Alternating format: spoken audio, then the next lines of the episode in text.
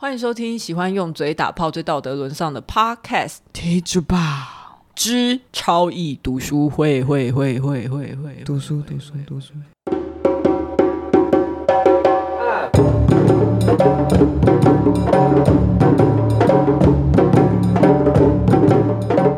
大家好，我是 Lori。我是佩，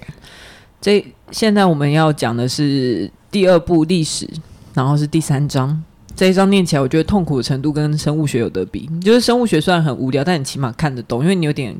自然科学的概念，你大概还可以略知一二。但这一章是在讲西元一世纪、二世纪附近的事情，除非你是对这一段历史有深入的了解。要注意哦，我说的是深入，不是基础哦，你才看得懂。不然你看到放空是真的很正常的事情。但我觉得我们的我们的听众有太多高手了，民间高手，所以很深入的人可能也蛮多的。你说清醒的高手吗？到现在还没睡着的，一定都是高 手。而且因为我昨天睡很少，所以接下来会是由佩来带领我们用我的稿，带领 我们，带领大知家。道了，大家都 知道自己没搞啦，只是我的声音而已，好吗 哎、？大家真的好喜欢读书会哦，我不知道很爱、所有我不人知道都只他会们讲搞读什么哎、不是所有人都只会讲读书会，已经忘记我们还有在讲新闻 了。我已经很很久没有听到有人称赞我们新闻议题做得很好。 我觉得我们新闻那个有收听率的那个数数目啊，都是不小心点进去的。 他说：“哦，是新闻哦，按掉。 我要听读书会，所以我就是故意这样才穿插、啊，就是你会顺着嗯逼播迫他你不管是呃顺播或者是逆播，你都一定会要播 到。好，那佩开始了吗？开始啊，直接开始。第一卷是事实与迷思。哦，真的很卷舌很难欸呢、是吧？是吧？我之前哎 OK 就觉得超难。好，反正呢，这一章就是在讲西方各地区古历史，什么古罗马、古希腊、阿拉伯那些地方女人命运的历史。啊哈，好，所以我们之前有讲过，恩格斯认为财产私有制使女性地位低落。我看完这章以后，认为不是，是我看完。嗯 Lori 看完这章以后 ，Lori 认为波娃基本上是认同这个前提的，但他认为恩格斯只从历史唯物论的角度解释不够细致，所以波娃不满意。他的不，他又在不满 意什么？他没有满意过啊，对啊，就是这样啊。他就是因为不满意，所以才写出他第二自己写，因才为他写第二性这本书。所有人讲的他都不 满意，他就自己跳出来写一本。妈，你们在讲屁讲，是会不会？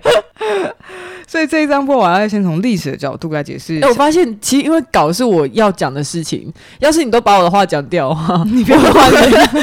我就没有，我就没有发言的余地。很难，对不对？对，没有你错现，在体体会看看我的感觉。没有，办法，这已经是从我角度出发了啊、嗯，好呀，好，那还那还那是你现在来演我好了。平常我都怎么样？ 等一下你讲的话就是我讲的话，好不好？我可能就是 直接头撞麦克风头撞麦克风， 还是还是我讲好了啦。 没有，我讲啊。你为什么休息，你你你休息 嘛。我这样就不用讲话， 去找念稿就好。 你来演演看。好，所以他这一章就是用历史角度来解释财产私有制的影响。那之后他会不会用其他角度解释呢？Lori 真的不知道，因为 Lori 自己也还没读完。 嗯。嗯， 三小。我跟你讲，嗯你平常你平常就这样。嗯，我每次在剪读书会的时候，我就想说，很多人都嗯，到底在三小？ 所以充满了炸开的笑声。对 基本上从历史第三章开始讲，都是父系社会。对，嗯，真的啊、 我真的有这样吗？好，波娃一开头就说，为什么财产私有制，也就是财产怎么分配这件事很重要，而且还会牵涉到性别地位。但是因为财产能够超越生命的短暂存在，它能够被继承，它的存在比凡人的生命还要久。这个我认同波啊。 哎、我真的蛮轻松的、 我现在才发 现，难怪你那么长，他真的好机器啊！波娃真的很机器，他他看得太清楚了。啊、o k 一旦女人作为男人财产的一部分，纯洁就是很重要的事。可以想象，血缘作为家族的基础，女人又是男人的财产，那女人要是外遇，不就等于有可能把别人的血缘带进家族里面？所以才才说这是父系的脉络。所以基本上就是哎，当你也是不简单的，我已 经忘所以基记，本上就是， 我已经忘记我要讲什么了。 我就要说，基本上就是，然后把你的话再从再用我的口语讲一次，这样。 对， 基本上就是男人比较没有办法容忍女人不呃不贞洁、不纯洁，去外遇、去偷 K 啊，就是因为你这样子会把杂种，会让我们家的血呃子嗣出现杂 种，要不然就是你跟杂种要一起被赶出去。这个的前提是因为他们把把女人不视为人呐、一样是牵着前面讲的，就是是男女人只是财产，或是我觉得是他男人这的个拥有物。他这个论点比较像是说，我把我的血脉当成财产，然后我要去延续它，所以你不能玷污我的财产嗯，的这个感觉。这我想到呢，你嗯你分享那个有一个人以为自己的老婆生儿子。嗯，是因为老婆很厉害的那个 地方，然后就后来发现是精子，然后自己在那边、哦，这个贴文是在说那个男生他娶了一个老婆，然后他老婆因为他们家好像一直都是很单重视传，呃单男单男传承，就是对已经这样几代了，结结果果他他自己也是对，结果他老婆连续生了两个儿子，他他很感动，他感激谢涕谢零。他老婆，处处容忍他老婆，嗯觉得说老婆你太棒了，就是你你替我们家完成了一个不可能的任务。嗯，结果有一然后天公公婆婆也疼，也是疼就是就是疼得捧要在死手上这样，对，对，跟掌上明珠一样。对结果有一天，朋友就跟这个男生说：“你不知道吗？决定性别是男生的精子、欸，就是因为那个呃 S S Y 的是啊，反正你们国中有学过生物，你就知道，其实那个染色体最主要是是男生去是挂在金纸上面的，对，没有错。结果他就回去跟他老婆爆炸。他 你知道他贴文里面还讲说，我特地请假，下午就不上班，直接回家质问他老婆这件事情。 对。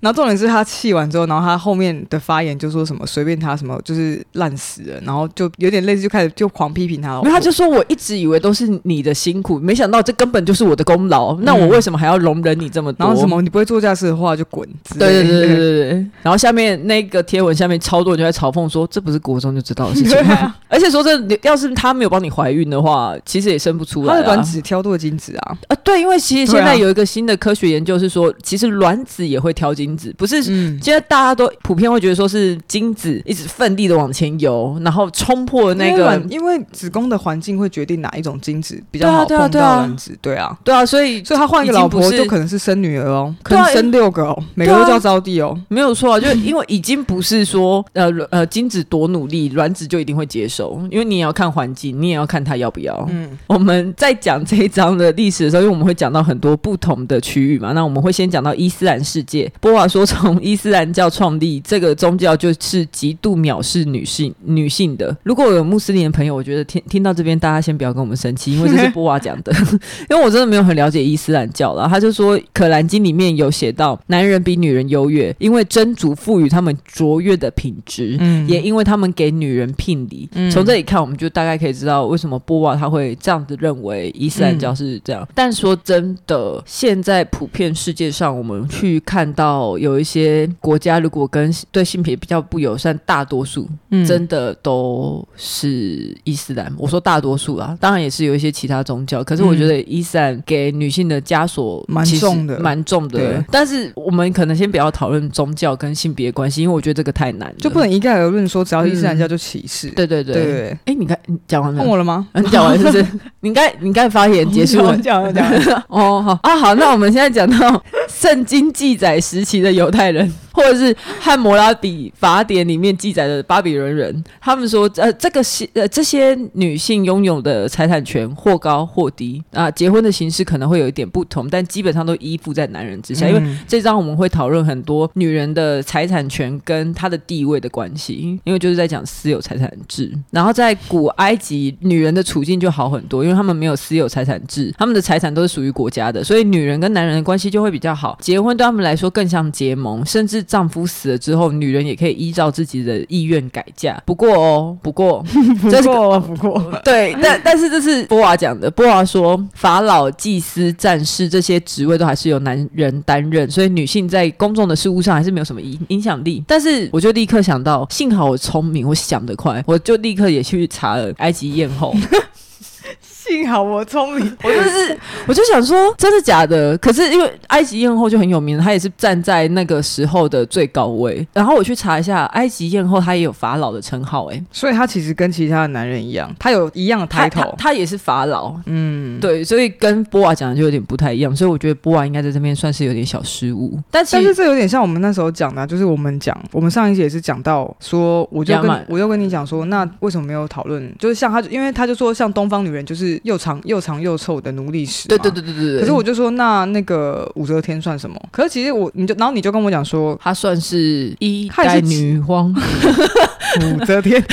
放 屁，不你你说她是极端力啊，所以我觉得其实埃及艳后也有点算是也是对。类似的例子，对，可是其实她他在们就是林依晨啊，啊什么？就是为什么没没你 get 到？就是女演员的极端力啊，可是林依晨那个是因为她的市场又不公开，我们又不是知道所有演员的薪资。哦，嗯就 OK 就不太知道她是不是极端者，但是历史这样铺开来看，我们大概可以知道，嗯，但他没有深究为什么，就是埃及为什么相对女性是比较没有那么弱势，对不对？她有哦，只是真的很深，大家要自己去 看，我就不不好意思拿到节目上来讲的，好，怕大家在开车啦，或是上班啊，对啊。 对，骑脚踏车之类的，会有危险，会有危险。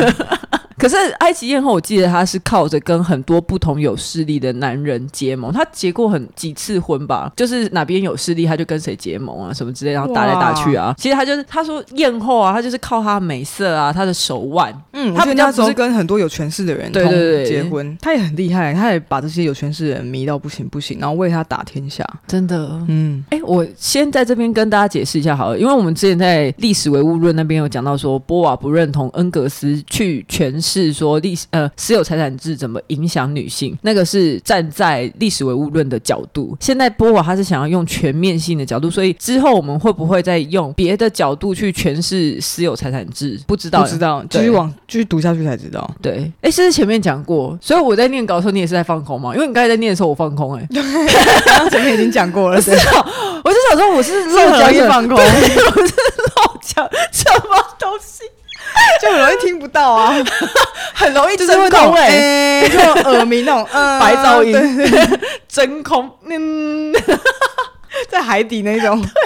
所以大家应该还是睡前听，对不对？大家都在说好听，为什么？到底为什么？因为我们念到 接下 来，接下来，接下来，古希腊，古希腊的古希对腊。对， 好，哎、他其实在这一章节里面，他花的最多的篇幅是在讨论古希腊跟古罗马。那他讲到古希腊，其实古希腊人他非常在意财产继承的问题，所以女性被控制的程度可想而知更多啦，而不是被父亲控制啊，就是被丈夫控制。但是波娃有说，古希腊的女人比较好的方法，呃的地方是他们有陪嫁财产的制度，其实就是嫁妆。嗯所以她就等于是她有能力可以去脱离丈夫，就是她有她自己的一些怎么讲权利吗？就是跟财产绑在一起，她不需要完全依靠丈夫。嗯，但嫁妆也就是那那一份财产而已啊。对，就是一小份，而且不是对那个家族的全部。对啊，所以嗯还是有可能一样。他过去之后，他还是要依附夫家。对，所以只是说，她相较于我们刚才前面讲那些什么伊斯兰那些，她可能地位更高，就是没有那么像奴隶。她还有说，如果在古希腊没有就一个家族里面没有男性的后代要怎么办？他们有个习俗是要跟父亲家族中的长辈通婚，就是肥水就是不能落外人田。我这个有点看不懂，是他的意思说是跟你阿伯或是你堂哥之类的吗？跟我阿伯呃长或我辈的话，那对对那就不对，是堂哥嘞，对就是就是乱就是近亲啊。有可能就是反正就是自己家族的男性对对对，但可能是别的旁系呀、啊、之类的，边边的。对边边的边一点什么三等亲、四等亲之类的，不会分，反正就是那些东西。嗯，他们真的是古人没有那个观念哦。嗯，可其实实也没有不行啊，说真的，就是我们之前好像也有非常薄的讨论到乱伦这件事情，然后我就说我的观点是，我觉得他爽就好。哦我们我们讨论过，哦我已很经久很久以前，那我时已候我经们还在录音室。啊，真的，对哦，难得少数是你忘记，我记得哎、没有吧？那应该就是被剪掉吧。然后你只记得那些没有用的东西。OK，哇，好棒哦！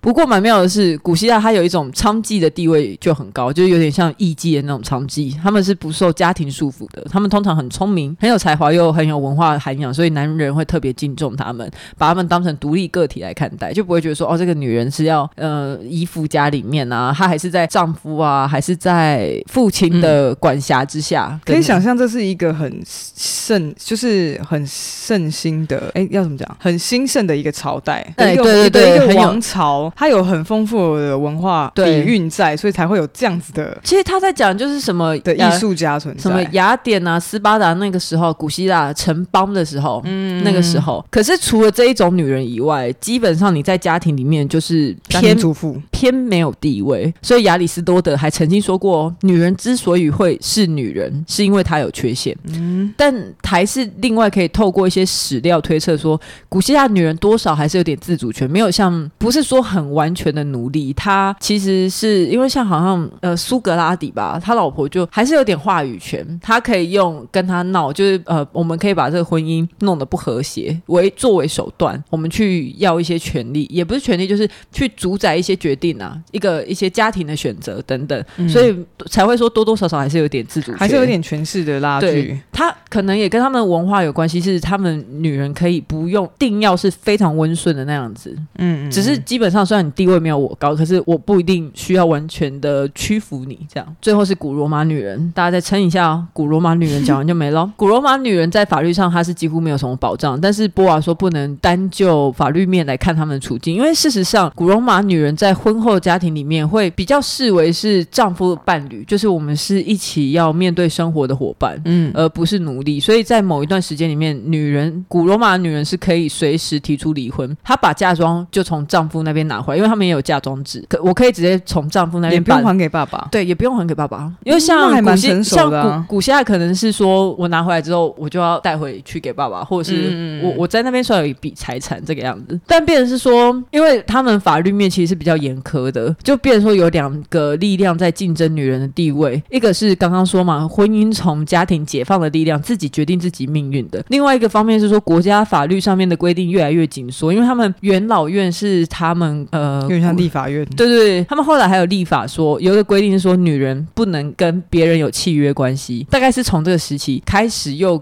女人的在法律上的地位，在政治上面的地位又越来越被缩差。小。对嗯所以，因为古罗马女人她没有办法在政治上面享有权利，所以波娃认为，就算是古罗马女人在社会上、在家庭里面还算是有一席之地，那也只是一种空洞的自由。